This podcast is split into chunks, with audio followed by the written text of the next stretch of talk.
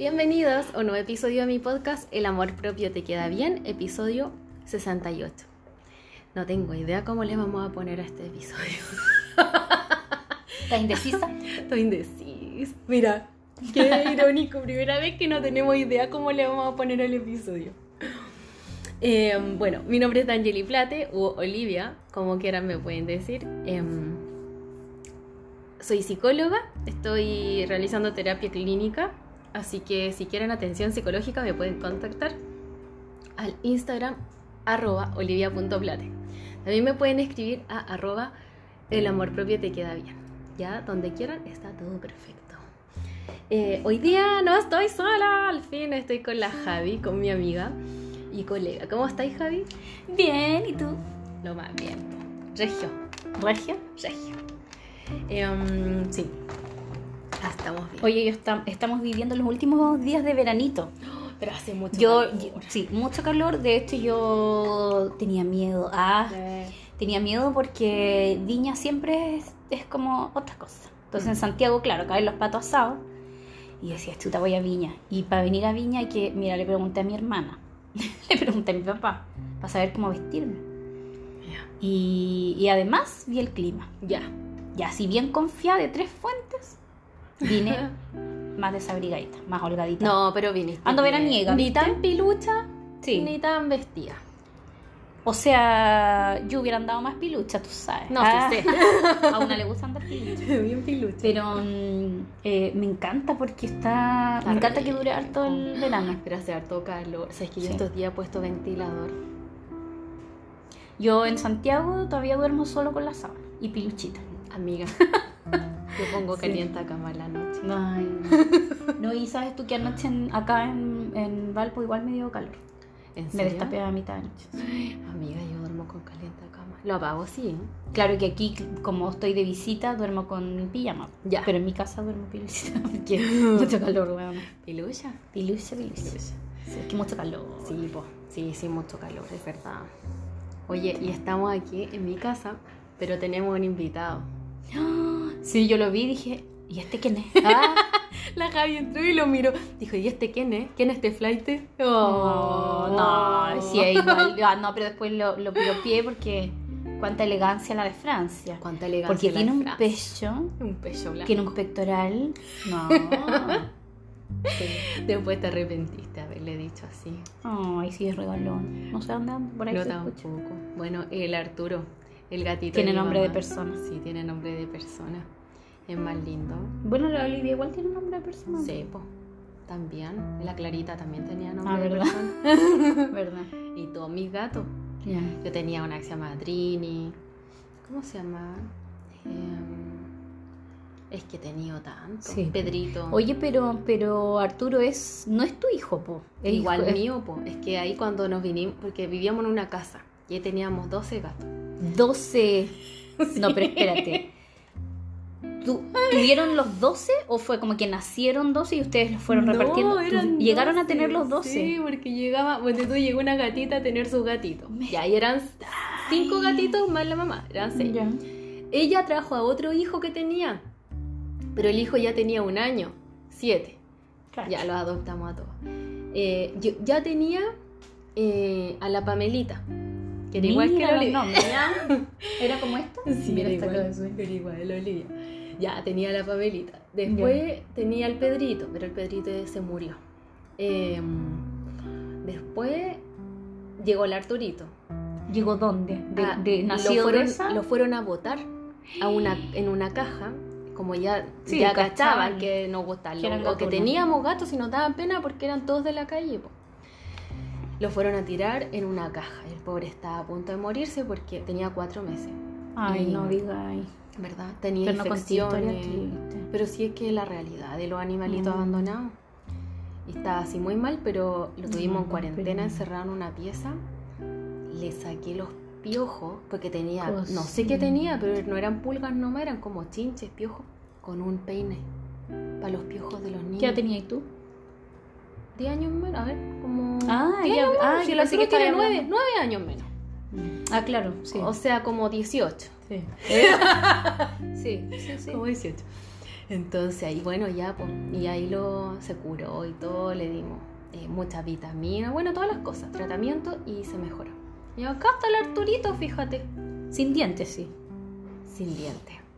Ese fue el, lo que le quedó. dientes, el Arturito, se le cayeron los dientes. Yo creo que era porque quizá no tomó leche de la mamá y como era abandonadito no le dieron suplemento. Yo creo, o sea, yo creo porque él es como no tiene dientecitos, se le fueron cayendo. Pero igual es como cabro chico. Porque, por ejemplo, la Olivia aquí está, pero de lo más que hay. Sí, con su collar así, mm, una señora. Una señora. Y el otro juega y anda como Sí. loquito. Es que le gusta estar con gente, pues acá está, está bien y hay solcito, juega, es feliz el Arturito. Bueno, pero ¿por qué está aquí Arturo? Ah, porque mi mamá está de viaje. Se fue a Australia bien estupenda. Bien estupenda la señora. Y ahora va a ir a Bali. Qué patúa. Cáchate. Y una aquí nomás. Yendo de, de Viña a Valpo. de Valpo a Viña. Y sería Manso todo mi viaje. ¿no? Mi mamá se va a ir a Bali. Mira qué, Qué qué señora más estupenda. Qué genial. Y yo aquí pues cuidando a su hijo. Ya. Ah, por eso está aquí Arturo. Sí, por eso está aquí. Así que... um, No, pero bien lindo el gatito. Ahora que conocí su historia te dio Sí. pena. No, y con su pecho tan blanco. Ay, no, sí es tierno, es súper tierno el Arturito. No, y, me- y yo le hacía cariño y me ponía todo el poto. Sí, sí, ponen el poto los gatos. La, la Olivia igual, po. Yo debo haber sido media gata. Yo tengo que haber sido gata. Tú sí eres gata, todavía eres. Sí. Ay, y cuando hago cucharita. Uy, una bien le ya. para la otra. Ya, Contando tra- eso, pero eso, ya no, Ya no era. pasa. Ay, Javi, no me acordé. Hoy día ando enojada, ya te dije ya. Ya, bueno, ando decisiones. Eso es lo que Por, por, por sucedió. decisiones, pero es que está bien. Hay decisiones que uno que tiene que tomar Total. Eh, aunque aunque haya consecuencias, o sea, de todo, no sé, Javi, estoy enojada hoy día. que yo creo que se empiezan a confundir lo- los sentimientos. Ya. Pero bueno, hay que tomar decisiones también y con la cabeza fría. Yo siempre digo eso. Oye, pero estar confundida entonces, ¿tú crees que puede ser un factor de... Es que yo no estoy confundida. Ay, pero ah, la confusión de, de emociones, dices tú? Sí. Ah. No, No pues de- se mezcla. no de- Pena no y rabia, por ejemplo. ¿Cachai? Pena y rabia. Pero no, no estoy confundida. Sí, las decisiones hay que tomarlas. Y, y con la cabeza fría, yo ya las tomé con la cabeza fría. Y hoy día no estoy con la cabeza fría, porque hoy día estoy echando de menos. Ya. Entonces hoy día estoy con la emoción de, ay, si hago esto, pero yo sé que no. Entonces hay que tener la cabeza fría siempre para tomar decisiones. Eso es muy importante. No tomen decisiones ni muy felices, ni muy tristes, ni muy enojadas. Las decisiones se toman con la cabeza fría, en un estado de paz. Porque si no, te aseguro que te puedes equivocar y arrepentir. Entonces, eh, eso, eso. Hasta acá el podcast de hoy. Ah. Ah, no. Bueno, de eso va el capítulo entonces. Bueno, sí, vamos El a hablar. episodio, ¿cómo es que no sé cómo Capítulo. le vamos a, a poner, pero es sobre eh, la toma de decisiones. Que es un, es un episodio que sugirió una de las chicas del grupo No. de El amor propio te queda bien. Acuérdense que tenemos una comunidad de más de 250 mujeres que justo hoy día tienen un carrete en. Santiago. Yo me, me encantan. Y después están, ya están, mira, Y ya tenemos identificadas cuáles son las más prendidas. no, ya está listo. No, espérate. Y se van a juntar hoy día a las 6, son las 4. Y ya están organizando el carrete en Viña. O sea, para el- la próxima vez que se junten. Me encantan. Qué lindo. Así que súper prendida la chiquilla. Bueno, una de ellas eh, sugiere este tema de cómo tomar decisiones porque les cuesta. Les cuesta tomar decisiones, tienen miedo de equivocarse. Mm. Entonces, eso vamos a hablar hoy día. De eso. ¿Ya? Me encanta. Sí, oye, pero mira, fíjate que ese miedo, incertidumbre es súper natural. Ya. Creo que no, no, no hay que como tenerle miedo al miedo o tenerle miedo a la incertidumbre. Ajá. Acuérdense que también lo hemos hablado en otros episodios, que es como la emoción está por algo, o sea, igual hay que hacerle caso. Sí. Y el tema de la incertidumbre, cuando tú no sabes lo que va a pasar eh, y te empiezas, claro, como a, a- a hacer suposiciones, y si hago esto, puede Sí. pasar esto otro, cosa que también es, está bien, es parte de la toma de decisiones el como evaluar las, las como en el fondo las, la- las circunstancias con todo lo que puede significar una consecuencia. El tema es que yo tengo que tener en cuenta tanto las, las como consecuencias a corto plazo como las, las consecuencias a largo plazo. Sí. ¿ya? Porque a veces ese miedo nos puede llevar a tomar la decisión de evitar. ¿Ya? Porque ahí te condicionas como que, sí, porque en el corto plazo, si yo evito, ah, la raja, se me pasó el miedo. Tuvo un resultado positivo, ¿cachai? Entonces la consecuencia a corto plazo es que yo aprendo que el miedo eh, se pasa con la decisión de evitar. ¿cachai? Ahora, en el largo plazo ocurre que ese miedo nunca lo enfrentaste o en el largo plazo parece que esa decisión no pareció tan buena, porque fíjate que también ahí en ese caso fue movida por la emoción. Ahora, teniendo en cuenta eso, es como, ok, yo reconozco mi emoción, esta emoción también me quiere decir algo y esa incertidumbre muy, muy normal, muy normal que la sientas. Y siempre va a estar ese componente, porque lógicamente no tenemos certitud de lo que va a pasar en el futuro.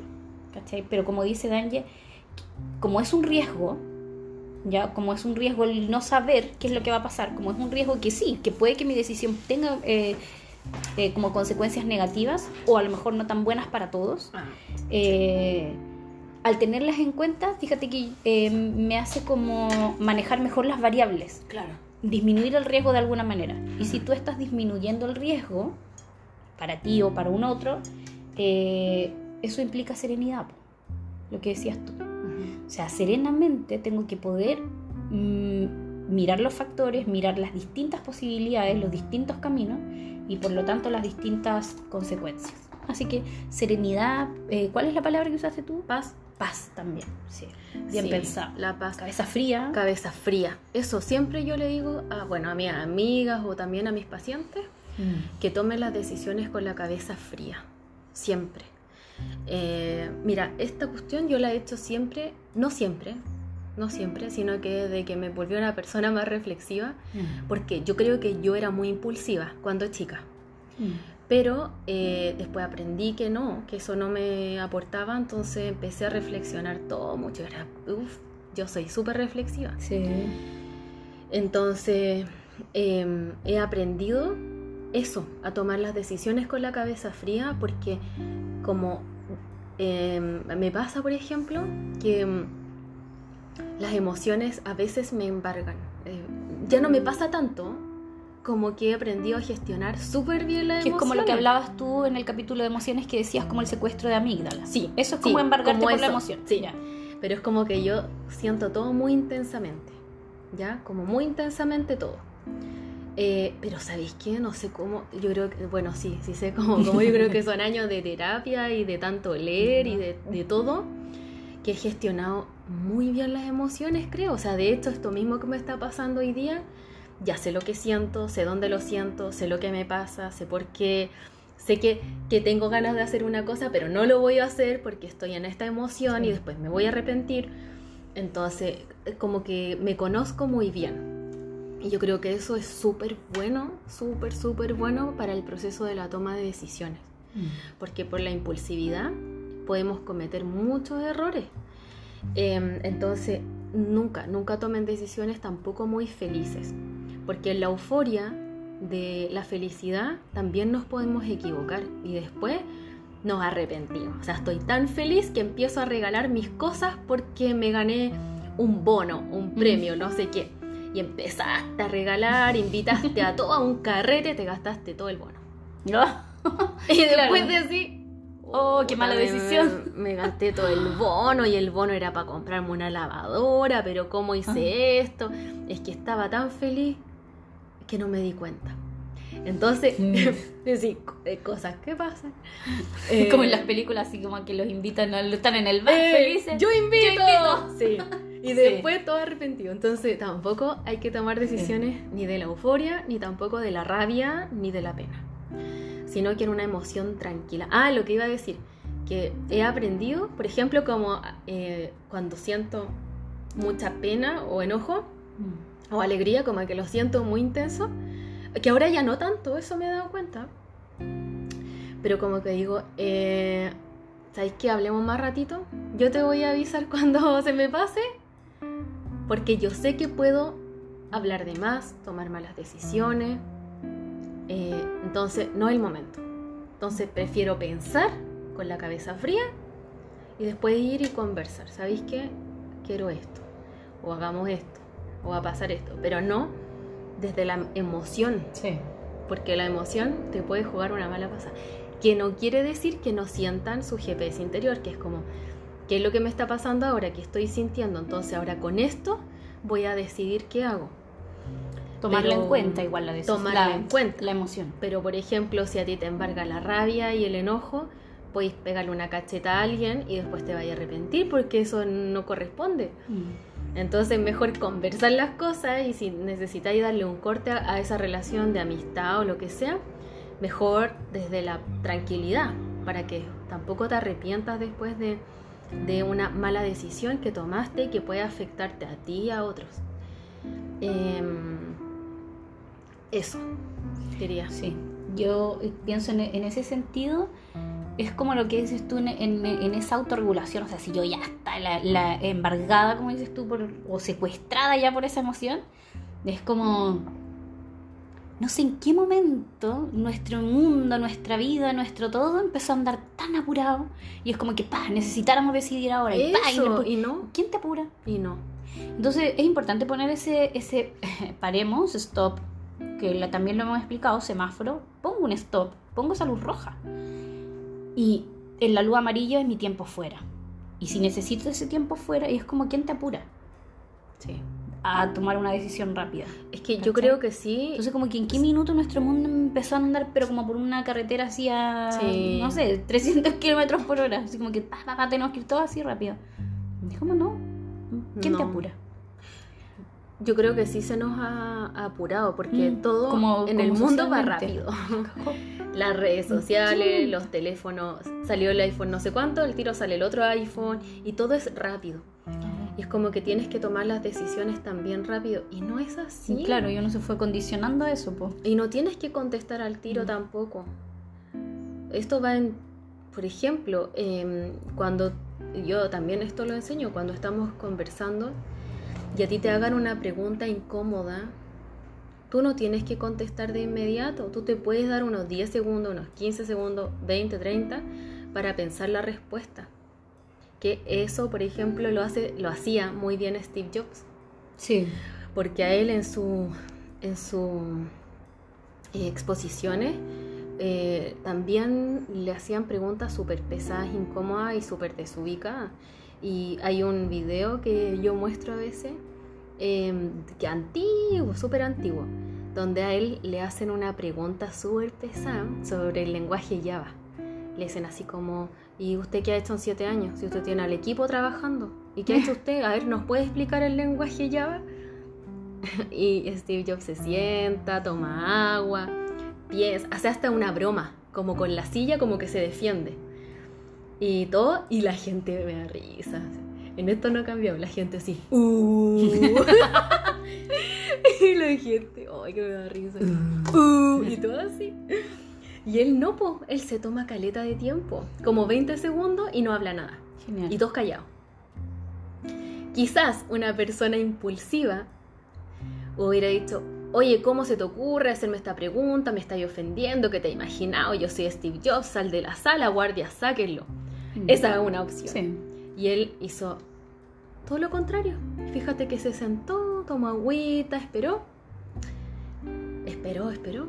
Y dijo, ¿saben qué? Este caballero tiene razón, de alguna manera. Yo no puedo saberlo todo. Y es verdad que tengo a mi equipo que trabaja harto y sabe mucho. Y quizás yo no sé todo, pero sí he estado detrás de mi equipo. Ya bueno, ahí empezó a desarrollar la respuesta y todo. Pero es un súper buen ejemplo de cómo él eh, se detiene. Hace esto del semáforo que decís tú. Mm. Porque podría haberle contestado de forma impulsiva y muy pesada y después hubiera salido en todos lados. Ah, Steve Jobs echa de su conferencia a un asistente. Esa hubiera sido la Mm. noticia. Y otra persona que lo hace también es Mark Zuckerberg. Él también lo hace. Cuando se enfrentó a este juicio que fue por la mm, filtración Sí. de datos y todo. Que también- era para la campaña de Trump. ¿no? No me acuerdo si era para Sí, la campaña de sí. Trump. Como que se le acusaba de, de que había Pero me- manipulación sí, de datos De eso por, me acuerdo. Ya pues vi el juicio. por la campaña de Trump. Y ahí es, eh, Mark Zuckerberg le hacían, estaba lleno de gente, lleno.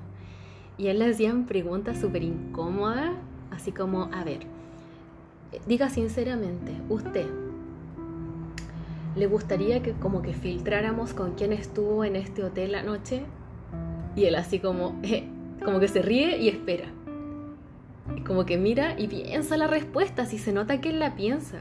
Y espera, y pasan como 10 segundos. Y dice, eh, no señor juez, no. Eh, y, y como que hasta es chistoso, la gente se ríe, porque sale tan bien de las preguntas, eh, pero es porque las piensa. Él no responde así No como para defenderse, rápido, como, claro. no, no lo haría, o sí, como al tiro atacando. No, sino que él se toma su tiempo y reflexiona. Mm. Y eso finalmente te ayuda mucho, bueno, a tomar buenas decisiones, porque a cada rato estamos tomando decisiones, Javi. Mm. Cuando yo te digo, ¿querís té o café?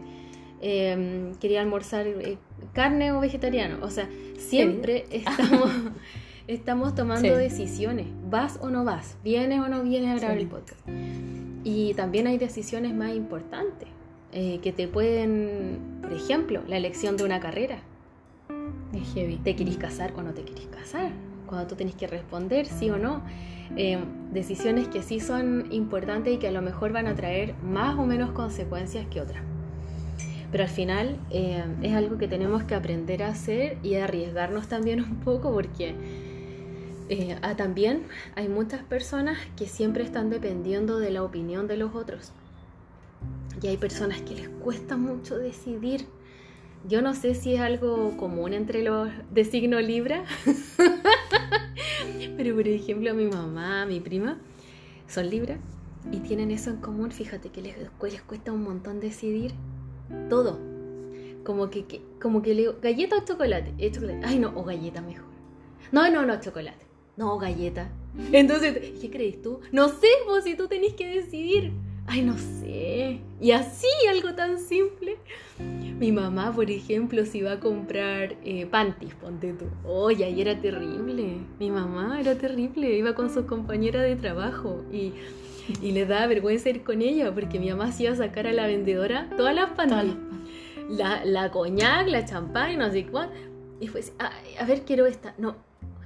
Y, a mi mamá se la cagan cuando le dicen, ¿quiere opaca o brillante? Ay, peor. Ay. No sé qué Una decir. panty nomás cualquiera. Y ahí suena. Y mi mamá como que se estresa y es como, ay, mejor no llevo nada. Gracias. Y por eso les da vergüenza a sus amigas. Y esperaban afuera. ¿Y qué te compraste? No, no me No. decís, ay, qué vergüenza. Desarmaron la tienda completa y la Y no señora compraba nada. Es que a mi mamá no le pueden dar dos opciones. Como, hola, vengo por un chaleco naranja. Pero naranja claro o naranja más oscuro. Ay, ya no voy a llevar nada. Colapsa. Entonces, Mm. eh, hay personas que les cuesta mucho tomar decisiones, aunque sean simples. Ahora, ¿en qué va eso? Es en una inseguridad. En una inseguridad y en el quizás confiar poco en, en su propio... Primero, como no escucharse mucho. eh, no escuchar tanto su cuerpo, sus emociones. Y lo otro, que también es como si me equivoco, o si tomo esta decisión, sea, sea una buena o mala decisión, ¿cómo voy a lidiar con esas consecuencias? Quizás no me siento capaz para enfrentarlo, o sea, no tengo las herramientas. Puede ser eso, ¿no? Mm, sí, pero tam- también creo que tiene que ver, o sea, habría que ver hartos factores, porque también hay que ver como el tema de, de qué es lo que es, cuál es la idea central o la creencia central que hay detrás de todo eso, ¿cachai? O por qué me cuesta tomar las decisiones o por qué para mí es más importante o por qué yo le doy más importancia a la opinión de otros, ¿cachai? O por qué, sí, mira, está bien que yo quiero decidir esta panty color coñac, por ejemplo, pero no, pues la vendedora sabe. A lo mejor la vendedora, no sé, sabe más de, de moda o lo que Claro. está, la- cuál es la tendencia. O a lo mejor mis amigas van a ser como más... Entonces tiene que ver también, yo creo que como dices, Angie, tenés que observarte, tienes que hacer todo un análisis también de qué, cómo es comúnmente tu forma de pensar. Si comúnmente das más valor, por ejemplo, a la opinión de los demás que tu propia opinión. ¿ya? Y en general también el tema de, la, de, de esa de qué es lo que está detrás de eso si uno se fuera como al esquema, así, si uno pudiera ver así con lupa el esquema mental, eh, cuesta tomar decisiones porque uno tiende a ocupar como una estrategia compensatoria, ¿ya? Una estrategia compensatoria para esa idea central. Por ejemplo, si yo digo, eh, ay, no sé, es que me cuesta tomar, eh, no sé qué curso tomar, ¿ya? O qué si me voy por este trabajo o por este otro, o si voy a decidir trabajar medio tiempo o voy a decidir eh, mejor, me, digo, mejor me voy a dos pegas de medio tiempo o me voy a una pega que sea de tiempo completo. ¿Cachai? Son decisiones importantes que tienes que tomar. Pero si tu creencia central, por ejemplo, está en que yo soy, mmm, no sé, desorganizada, soy muy... estas personas como multitask que, que pican por aquí por allá, es que yo siempre procrastino, es que yo... Depende de lo que, como tú estás pensando respecto de ti, ¿cachai? Y si está eso, ocurre la estrategia compensatoria de, por ejemplo, si, si yo me esfuerzo, mira la suposición que hay detrás de eso. Si yo me esfuerzo, eh, lograré ser más organizada. ¿Cachai? Entonces estás usando la estrategia compensatoria de esfuerzo para tomar una decisión. ¿Cachai? Si yo me esfuerzo, pasará esto otro. Pero resulta que eso lo estás haciendo en base a una suposición. Ahora, esa suposición además hay que verla en consecuencias, como decíamos, en el corto plazo y en el largo plazo. Y lo otro que ocurre, súper importante, es que en la toma de decisiones, si nos vemos como ambivalentes, el ambivalente es muy a lo Cristina Aguilera, mi cuerpo dice quiero, pero mi alma tiene miedo, por ejemplo. ¿Cachai? Entonces, como ya, Mira este patú. Qué hijito, ahí está el Arturito. Qué hijo. Y como que llegó y se subió en brazos. Huele tan mal que comió atún. Cosita. Entonces, ¿qué pasa ahí eh, cuando te encuentras ambivalente? Es porque eh, no está mal ser, no está mal ser ambivalente. ¿Cachai? No está mal. Porque quiere decir que eh, si estás ambivalente, quiere decir que ya estás movilizada al cambio. ¿Cachai? Versus si estuvieras como muy precontemplativa, que el precontemplativo es como que es que no contemplo para nada la posibilidad de cambiar, ¿cachai? Em, no la contemplas, esa posibilidad como, porque, ¿para qué? ¿Y para qué? Y, siempre vas a tener un pero, porque los otros te dicen que lo hagas, tú lo vas a hacer. ¿Cachai? Pero cuando tú empiezas a contemplar esa posibilidad de cambio, es como, ay, sí, pero es tan difícil, oh, qué terrible. Lo quiero hacer, pero, qué paja o lo quiero hacer, sí quiero esforzarme, porque sí quiero estar, por ejemplo, en estas dos pegas, o sí quiero quedar en esto, quiero usar esa estrategia compensatoria, ¿cachai? Pero hoy implica tanto, ya, pero por lo menos estás contemplando algo, ¿cachai? Que eso es, bueno. Entonces no se miren, no se maltraten tanto, no se pongan etiquetas de, de hoy, qué terrible no saber tomar decisiones. No es tan terrible, ¿cachai? Porque si te estás cuestionando quiere decir que eres alguien que eh, le importa, primero tomar esa decisión. Y cuando estáis ambivalente, tenéis que saber que eh, para eso tenéis que por lo menos tomar dos, o sea que por lo menos básico tenéis dos, dos vías, dos caminos. Es más, lo muy probable que haya más posibilidades por las que tú, que lo que le pasaba a tu mamá. Tenéis la champán, tenéis la coñac, tenéis la brillante, tenéis la opaca. Mira, puede que haya muchos caminos, pero por lo menos tenéis dos. O lo hago o no lo hago. Ahí está. Pero por cada decisión que tú tomes, o sea, por cada camino, perdón, tú tienes que evaluar los pros y los contras de hacerlo y tienes que evaluar los pros y los contras de no hacerlo. ¿Cachai? Y eso se hace, por ejemplo, con un ejercicio de balance decisional. A ver, enséñalo. ¿Lo digo? Ah, ¿lo digo o no lo digo? Ah, que... Eh, dilo. Aló, ¿cómo se llama ese pesado? lo digo, no lo digo. El yerco. Sí. Ese, el yerco siempre que se bajó de viña. Ay, de viña. Pero fue lo mejor, me encantó el otro cabro. Oye, sí. Oye, había sido compañero de mi hermana. ¿En serio? De la escuela Yaima, de allá de Temuco. Sí. Oh, me encanta. Y, y, no sé quién más, parece que Ledo Caroe también había salido de la escuela Yaima. Mira, y mi hermana. Escuela de humoristas. Y, y mi hermana, que también está haciendo stand-up. Hoy no te he contado que ha ido a bares en Santiago, ha ido a bares en Valpo. ¿Y cómo le ha ido? Le ha ido súper bien. Ay, El otro día la llamaron a. Caviña, así que mira, la escuela Yaima de Temuco, saludo a la, a la gente de la escuela La nueva Yaima. escuela. Y, la- y no, y una escuelita. Ah, una escuelita. Pero oye, cuna de humoristas. La cagó. Sí. Edo Caro salió con Diego y- mi hermana. A Ah, ella. tu hermana de aquí a Viña. Al festival. Sí. Bueno. Bueno, lo digo, no lo digo ya. Dilo. Balance decisional, claro. En el fondo el balance decisional, imagínate como un, un ¿cómo se llama? Un Cuadro, un cuadro, una tabla. Es una tabla con cuatro cuadrantes, ¿cachai? Entonces yo voy a poner la parte de arriba así como, ya, realizo esto. ¿Ya? Realizo, no sé, ya, termino o no termino con mi pololo. Termino o no termino. Ay, ahí estoy, no sé, no sé, no sé. Ah, ya. Eh, arriba, entonces yo voy a poner, sí termino con mi pololo. ¿Ya? Pero tengo que evaluar los pros, entonces tengo en ese primer cuadrante que anotar los pros o los beneficios de terminar. ¿Qué beneficios tendría si yo termino con esa persona? Y ahí tú vas poniendo argumentos. Y por cada argumento que tú pongas, tienes que ponerle un puntaje, un peso. ¿Cuánto importa eso para ti? ¿Qué tanto pesa para ti eso? Ya. En escala de 1 a 10, ponte tú. Entonces, si para ti pesa, es como, ya, es que por fin voy a poder hacer, no sé, volver a hacer mi. Mira, si quiero venir en brazo, papá. Mi niño. Eh, ahora voy a poder volver a estudiar. No sé. Ya. O ahora, si termino con mi pololo, voy a tener más libertad para juntarme con mis amigas. Ya. O sí, ya.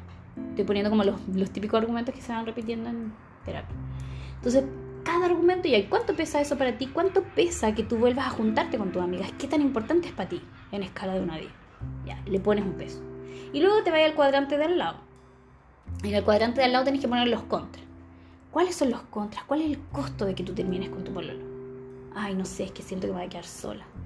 Ay, no sé, es que siento que ganancia secundaria, por ejemplo, ahora voy a tener que eh, correr con los gastos yo sola, ¿cachai? Claro. De la casa, ya no va a ser repartido de a dos, no sé. Ya, entonces, por cada argumento, ¿cuánto pesa eso para ti? Puntaje, de 1 a 10. Ya el peso. Y lo mismo tengo que hacer en el cuadro de abajo. Entonces, en el cuadrante de abajo, ya. No, quedarme tal cual estoy, me quedo con mi pololo. ¿Cuáles son los pros? ¿Cuáles son los beneficios de quedarte tal cual estás? Bueno, puede que se repitan argumentos. Puede que se repita el que sí, es que ahora no tengo tanto tiempo para estar con mis amigas, o no me da el tiempo para estudiar, o a él no le gusta que estudie, no sé qué. ¿Ya? Por ejemplo. Entonces tú anotas argumento, peso. Y lo mismo tienes que hacer al lado. ¿Y cuáles son los contras de quedarte tal cual estás? Y todo eso te va a dar un peso que tú vas a ver claramente, primero, porque los argumentos los anotaste bien pensados. Segundo, porque diste la importancia que tiene eso para ti. ¿Cachai? Porque de repente puede, ser, puede pesar mucho el tener más libertad. Entonces ahí tienes tu respuesta, un Claro. buen argumento y sólido de peso para tomar una decisión. Y ahí además visualmente tú lo ves, tú ves hacia dónde se inclina la balanza, porque va a haber un puntaje más alto. ¿Cachai? Entonces, como decíamos, puede que hayan más caminos, pero Gaia, por lo menos tenéis dos. Por lo menos tenéis dos. Entonces vamos por esos dos y lo así como dices tú, más pensado, más sereno, racional em- y, y ponle también argumentos emocionales. Y pueden haber ar- argumentos de todo tipo. ¿Cachai? Yo creo que igual muchas veces eh, tenemos eh, miedo de tomar decisiones por equivocarnos. Y si me arrepiento, claro. si me arrepiento o por, la, por las consecuencias emocionales. Por ejemplo, ya, termino con mi pololo, porque trae una serie de beneficios, ¿ya? Pero también no quiero sentir dolor, no quiero sentir que lo extraño, no quiero sentirme triste, sola. Para evitar eso, entonces mejor no tomo la decisión y digo, ah, otro día mejor. Claro.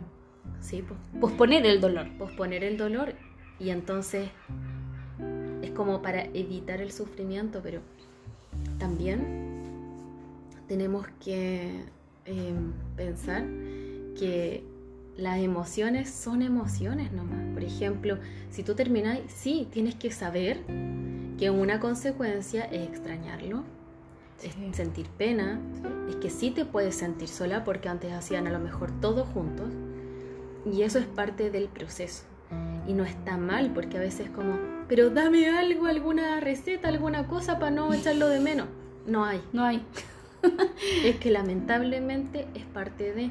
Pero nosotros, hedonistas, queremos siempre buscar el placer. O sea, sentirnos bien, terminemos con el pololo, pero también me quiero Sin que duela.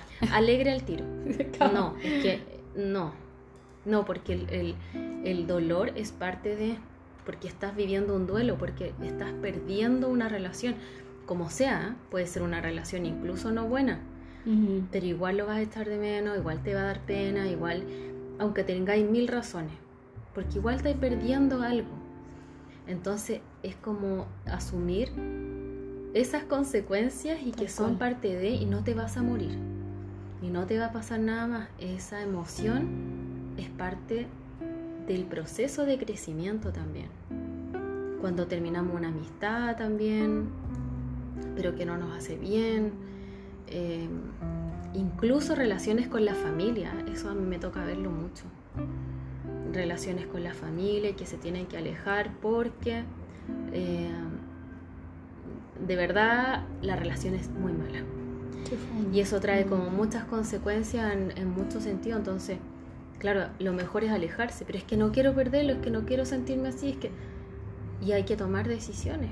Y todo trae consecuencias. Y el no elegir y Claro. no decidir también, También es una tiene decisión. consecuencia. Ajá. Sí, tú decides no hacer nada, ok, pero eso te va a traer otras consecuencias. ¿Qué prefieres? Entonces, como por evitar el dolor de ese momento, eh, prefiero seguir sufriendo, por ejemplo, en una relación que no te hace bien. Mm. Pero prefieres eso a que te duela harto un, un rato, después te va a doler a lo mejor dos meses, tres meses, pero después a lo mejor vas a poder hacer, rehacer tu vida. Sí. Entonces estamos como en evadiendo siempre el dolor. Y, y creo que también nos sobreexigimos, o sea, somos muy autoexigentes y queremos ser perfectos y tomar la decisión perfecta. Claro. Y, y no, no sabemos porque no leemos el futuro. No sabemos realmente qué va a ser lo mejor y si decides eso después te va a salir otra situación donde tienes que decidir sobre esa misma situación. Ajá. Y siempre vas a tener que tomar decisiones. Y lo otro es que también eh, yo creo que todos estos problemas se producen por nuestro pensamiento tan extremo. Es como, tengo que tomar la decisión perfecta. Después creemos que leemos el futuro. Entonces, si yo hago esto, va a pasar esto. Si yo hago esto, va a pasar esto otro. Como lo que tú decías de la, mm, de la tabla, ¿cómo se llama? Tabla decisional. Sí, balance. decisional. balance decisional, pero igual, aunque tú trates de prever todo lo que podría pasar, siempre van a haber cosas que van a aparecer y que tú no pudiste eh, prever Claro. porque no sabemos lo que va a pasar. Entonces creo que de repente eh, también hay que confiar. Yo, yo, yo siempre pienso esto, como confiar también en tu cuerpo, confiar en tu GPS interior, que podríamos decir que es como tu intuición, pero es más que eso. Como yo siento esto. Te voy a poner un ejemplo, Javi. Eh, a mí ayer me contactaron de un trabajo, de una gosh. empresa. Me pasa harto por LinkedIn y lo agradezco un montón. Pero en este momento yo no estoy buscando un trabajo, pero... em, Hola Daniel, te queremos invitar a un proceso de selecciones que estamos buscando, nos gustó tu perfil. Eh, por favor llámame para que coordinemos una entrevista. Y es como decidir, a ver, ¿quieres participar? ¿Quieres ver hasta dónde llegáis? ¿O realmente no quieres? Y yo creo que tengo tan claro por mi GPS interior, porque ya sé lo que quiero, que no quiero buscar un trabajo, no quiero entrar a una empresa, que le dije al caballero, muchas gracias, de verdad que le agradezco tanto la, la oferta, pero en este momento estoy independiente y, y quiero quedarme acá. Muchas gracias. Y ya me dijo que te vaya súper bien y todo. Claro. Pero, ¿qué es lo que me permitió tomar esa decisión? Que yo lo tengo tan claro de acá adentro, Javi. Lo siento. Y sé que el, o sea, sé, siento que es la decisión correcta. No, no sé, no sé porque no sé qué puede pasar, pero tengo esa certeza. Em, no sé, como, como la certeza. No sé, no sé cómo explicarlo, pero es algo que se siente. Em, y después me podrían decir, pero oye, pero como independiente es difícil, pero y que tú no, no sabes lo que va a pasar porque está inestable la cosa. Yo sé todo eso. Pero yo, así todo, prefiero y decido seguir mi GPS y mi decisión. ¿Sabes qué creo yo, Javi? Que tiene harto que ver con lo que decía antes, que es como confiar en tu, la autoconfianza. Confiar en que tú vas a poder con esa decisión. Y que si a lo mejor no es la correcta o te equivocas, tú tienes las herramientas para hacerle frente a esa decisión. Y yo creo que eso em, ayuda muchísimo, es la autoconfianza. A mí, ponte tú, eh, eso me ha ayudado mucho a tomar decisiones. En general yo no dudo de mis decisiones. Y, me, y pienso, y si me equivoco, ¿qué? Nada, pues, lo voy a arreglar. Como que confío en esa, en, en mí. Y si te equivoca, bueno, lo arreglaré. ¿Cómo? Ahí veré, yo veré. Mm. Yo veré. No, no me acuerdo ahora en qué me equivoca. Eh. Pero como que en general tomo decisiones más o menos seguras. Después sí me puede venir la pena o cosas así. Pero, por ejemplo, ahora, que también, esto de, de, la relación, que terminó toda la cuestión. Claro, pues obviamente la pena es parte del proceso, el sentir rabia, sentir pena, sentir que pucha, que lo echo de menos, pero en el fondo la decisión ya está. Y yo sabía que con esa decisión iba a tener que aguantarme Esta consecuencia. estas consecuencias, que es echarlo de menos, la pena, el pensamiento rumiante, pero yo ya sé que tengo cómo echar mano a eso. O sea, tengo mis propias técnicas, las técnicas que yo enseño, de hecho del episodio pasado, para hacerle frente, por ejemplo o aguantarme la pena si es parte del proceso, si es una pérdida. Como aceptar que no siempre va a ser placentera em, la decisión, pero tú estás mirando algo más grande. Como en verdad yo sentía que no me quedaba otra opción de esa decisión, es como eh, eso es lo que hay que hacer. Entonces, eso. Sí, yo creo que el tema clave también es eh, para, para, el tema de autoconfianza que decías tú, como eh, a eso que tú no sabes explicarlo como de sensación, ¿no? Como esa, esa, esa como intuición. Em, claro, es, es, es, un trabajo hacerlo más basado en la evidencia y es como la evidencia principal es que tú vayas a tu propia historia y es como cuántas veces has superado algo así y las veces que tú superaste algo así, o sea, ahí está la confianza. La confianza de si yo estoy pasando por una circunstancia difícil o estoy pasando por una circunstancia que me tiene indecisa o una circunstancia que sé que me está haciendo mal, pero me cuesta decidir porque claro, tengo como bien decíamos, eh, eres hedonista y evitas el dolor. Y probablemente en algún momento te sirvió evitar el dolor. Y entonces, ah, esto funciona. Sí. ¿Cachai? Tuviste eso como, como reforzador. Entonces, como se vio reforzada la conducta de evitación, entonces vas y repites. ¿Cachai? Pero para ganar el tema de autoconfianza es súper importante que tú recurras a tu historia. Eh, siempre hemos dicho, por lo menos yo, en, tema de no inventar la rueda, si aquí no hay tips mágicos, no hay tips mágicos, sino que la gran experta en tu vida eres tú. Y como gran experta en tu vida, tú sabes lo que a ti te ha funcionado tú tienes las herramientas, confía en esas herramientas porque ya lo hiciste antes, Ya saliste de, una situación similar.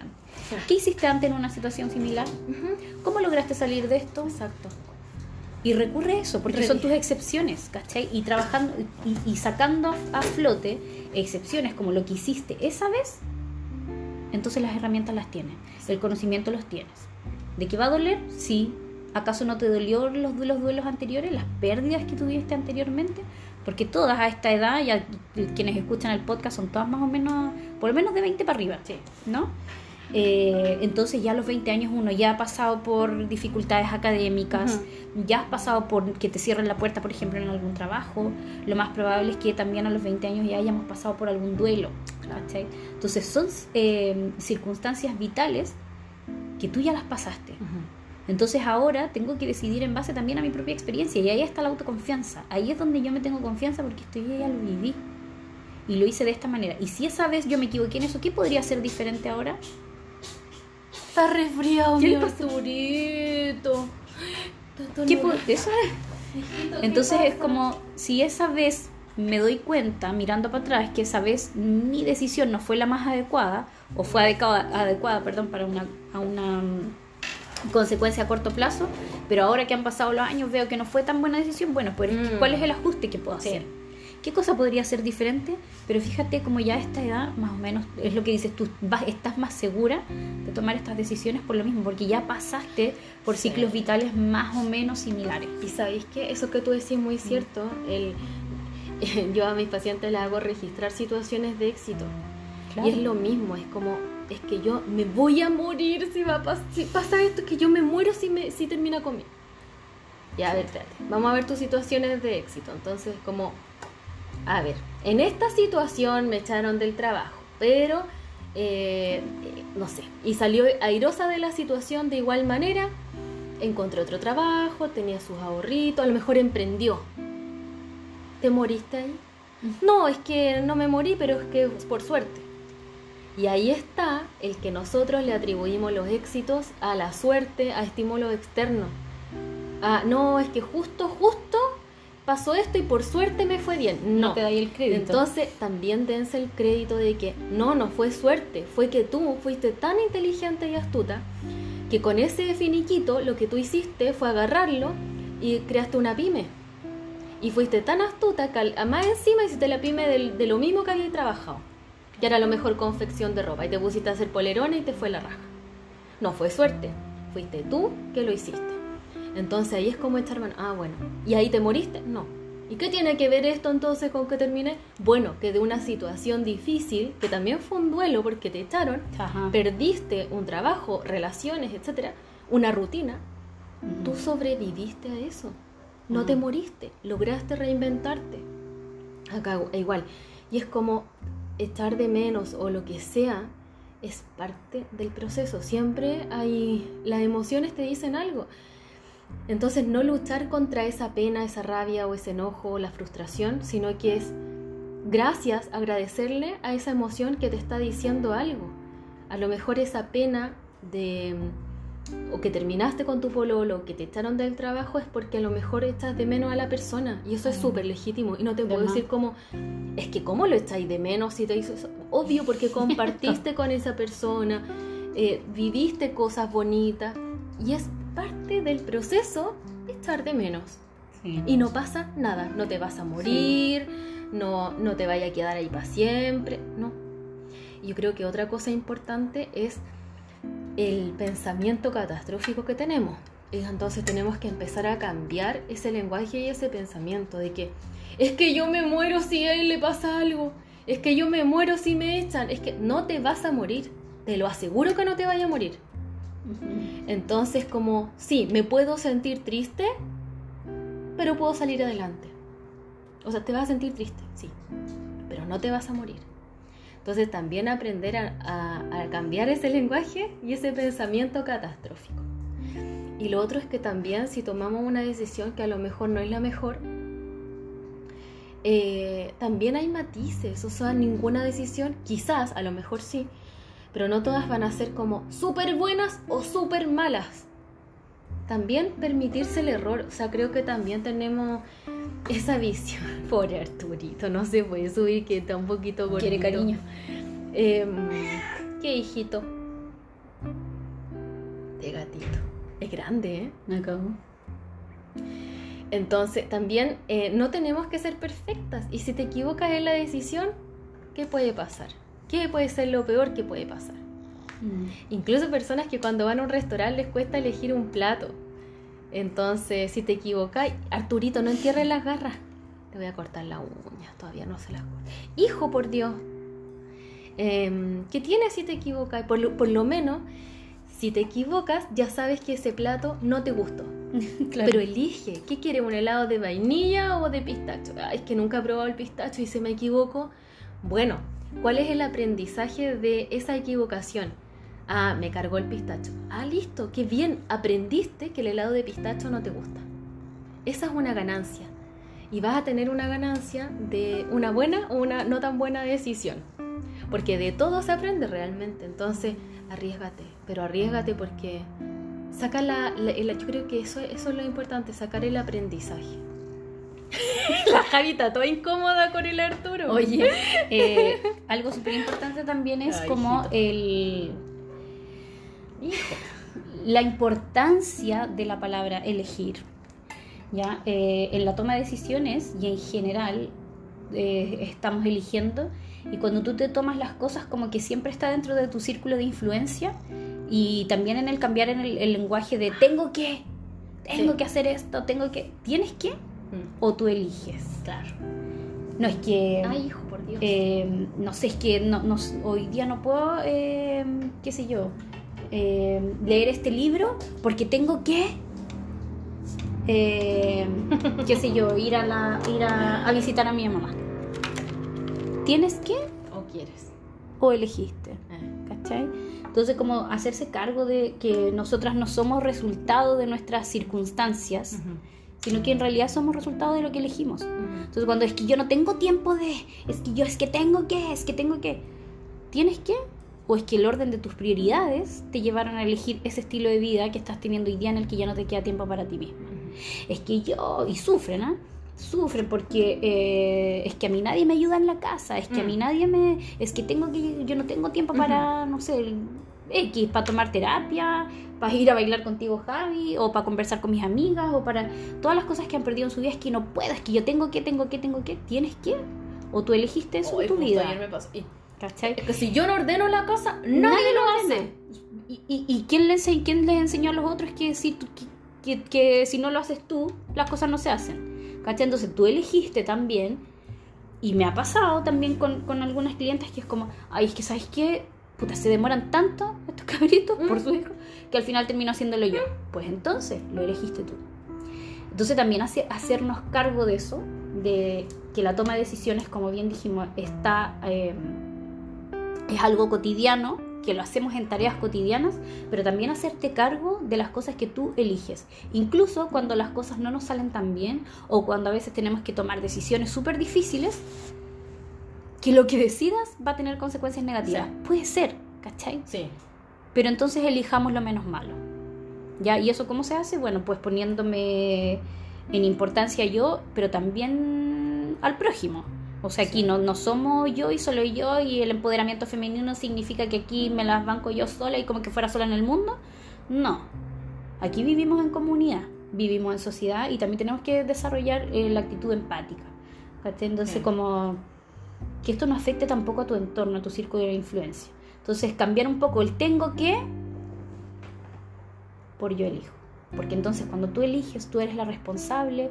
Cuando te haces responsable, puedes ocuparte y no estarte preocupando de, de lo que puede pasar después o de lo que va a pasar más adelante o de lo que van a pensar los otros. Ocuparse. Y como dice Daniel, si te equivocaste, pues en el momento te ocuparás y vas a tener que volver a decidir probablemente y te va a tocar volver a planificar hacer una planificación para poder solucionar esos baches pero entonces en ese momento ocúpate es que después voy a sufrir bueno cuando sufra ocúpate Claro. pero no empecé a su- elige por qué sufrir por último Eso. porque ahora estáis sufriendo porque estáis en esa relación de pareja después vaya a sufrir porque terminaste y Sí. después vaya a, su- o sea, vaya a sufrir para tomar la decisión y después vaya a sufrir porque terminaste entonces prioricemos por qué Sufrir po. Mm, vamos a sufrir tres veces vamos a sufrir solo una claro. ¿cachai? entonces es como elegir yo me quedaría con esa palabra así como Sí, en súper. mayúscula en mayúscula elegir Sí. Sí, yo creo que hemos dicho casi todo, ¿cierto? y serenidad Mm. y reflexión ah ya tres palabras clave Sí, yo creo eso. Y no, no guiarnos como por el, el sentido del placer o el hedonismo. Eh, es lo que todos queremos, sí, pero es lo que tú dices. Por ejemplo, si tú estás evaluando en este momento continuar en una relación de pareja o no, o en un trabajo, supongamos un trabajo donde tú eres maltratado, o una relación de pareja donde eres Ajá. maltratada, Ajá. y te engañan y qué sé yo, cosas que a mí no me ha pasado. le pasó a una amiga, le pasó a una amiga de una amiga. a la amiga ah verdad pues a la amiga A la ¿verdad? amiga, la amiga de la amiga. no tú la amiga No, la amiga. Eh, estás sufriendo ahora, porque a lo mejor eres maltratada en ese trabajo. Ah. O en esa relación de pareja eres engañada o lo que sea. Por lo tanto, igual estáis sufriendo ahora. ajá Ya. Si terminas, o si te vas de ese trabajo, también vas a sufrir. Sí, claro. Porque echo de menos mi trabajo o a la persona. Y que yo a mí me O porque me gustaba lo que hacía. Y que o porque claro. me siento un poco. O, o- o me No. siento inútil si no trabajo. Espérate, no me lo merecía, típico. Ah. Entonces, si continúas, sigues sufriendo porque sigues siendo maltratada, poco valorada, humillada. Si terminas, también vas a sufrir porque vas a echar de menos, te va a doler, etc. Pero si terminas, o sea, ahí analiza la consecuencia también un poquito más a largo plazo. No veas por el sentido del placer inmediato sino que a largo plazo, ¿cómo me está afectando esto? Si yo me quedo en este trabajo donde estoy sufriendo maltrato, ¿qué consecuencias me está trayendo? Baja autoestima, depresión, enfermedades y me tiro licencia por estrés. Ya, súper sufrimiento igual. Y a largo plazo, también peor, porque tu salud mental se deteriora. Ajá. La solución es que echen a mi jefe, a tu jefe no lo van a echar porque está pitutado. Tenéis que tomar la decisión.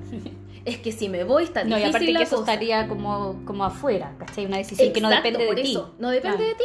Puede que lo echen, puede que nunca lo eches. es que está muy difícil la excusa. Entonces, no, mejor me quedo acá nomás. Total, yo puedo aguantar un poco más. Y las consecuencias son eh, horribles. O sea, de verdad que las consecuencias a largo plazo te puede traer una depresión súper grande, enfermedades, etc. Pero si tú te vas de ese trabajo, obviamente ándate cuando tengáis otra pega. O sea, empieza a buscar desde ahora un trabajo. Ándate Quizá ahí se va a cortar tu sufrimiento. A lo mejor te vas a acordar. Vas a tener nostalgia del trabajo por las cosas buenas. Sí. Pero también encuentras una solución y quizás no hay tanto sufrimiento. Y en el caso de una pareja, eh, un clavo saca otro clavo. Ah, no, mentira. mentira, eso, mentira, eso no, es un mal consejo. No lo tomes. No, no. No, no, así no sirve. No, es como, sí, los voy a echar de menos, los voy a extrañar, pero a largo plazo, ¿cuáles serían las consecuencias? Bueno, mi autoestima va a ir subiendo porque tomé una decisión difícil, me voy a dar cuenta que no me morí sin esta persona y que tomé una decisión por mi amor propio porque estaba siendo humillada y puse un límite y ya no permití más esa humillación en mi vida, esa mentira, el maltrato. Claro. Por lo tanto, le puse un límite y me voy a sentir yo con una mayor autoestima y que me valoré y me escucha a mí misma. Por lo tanto, te trae una consecuencia positiva. ¿Por qué? Porque tu autoestima va a ir aumentando, tu autoconfianza también. Y te va a ir dar- dando cuenta que tienes habilidades, tienes competencias para salir adelante, incluso sin esa relación, tras haber terminado. Entonces va a decir, uy, pensé que me iba a morir y no me morí. Hoy no sabía que podía superar esto. Y las consecuencias positivas a largo plazo, a pesar de que lo eche de menos, puedes llorar, sí, te puede dar pena, pero a largo plazo te trae muchos más beneficios. Entonces ahí donde también hay que, yo creo que evaluar, eh, como lo que decías tú, en la, mm, en la tabla de decisiones o matriz de decisiones, no me acuerdo. Balanza de decisión. Eso mismo, eh, temporalmente. Total. Porque sí, pues sí, te va a traer sufrimiento en lo inmediato, sí, te- totalmente. Pero a largo plazo, ¿qué es lo mejor para ti? Entonces también permitirnos un poquitito el dolor, no el sufrimiento eterno. Pero sí, que van a haber días buenos y días no tan buenos. Y es parte de la vida. Totalmente. Eso. Así que, chiquillas, atrévanse a decidir. Y si no deciden, también están decidiendo. Claro. Eso también es una decisión. Entonces, entre ser o no ser, yo soy, ¿eh? Yo soy. yo soy. Sí. Oye, y lo otro súper importante en, en- es como tomar esa decisión siempre como desde mí, desde ocuparse. Porque es que si echan al jefe yo voy a estar bien. es que en la, el- oh, la vida, el laboral está tan difícil, entonces ¿para qué? Bueno, la- estamos culpando a la vida, estamos viendo allá afuera, entonces veamos también ese círculo más, más interno y qué es lo que tiene que ver contigo. ¿cachai? Para, para, para darle más peso a esa palabra elegir. Sí. Y o a veces lo menos malo, como decíamos. Sí, quizás el camino que tomes va a ser penca, capaz. Pero elijamos lo menos malo. Exacto. Ya, pues, muchas gracias por escucharnos, chiquillas. Gracias por eh, estar aquí con nosotras un día más.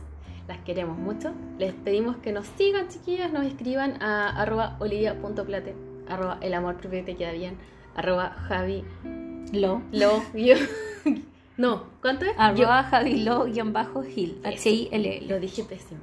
Oye, Ya. ya estamos esperando el episodio próximo. Me gusta ese número que viene la otra semana. Oh, qué cochina. Ay, así que estoy esperando. Se viene el 69. Ya, chao, chiquilla. Chao, chao. Chao, chiquilla. Ay, me gusta otro número. Pero.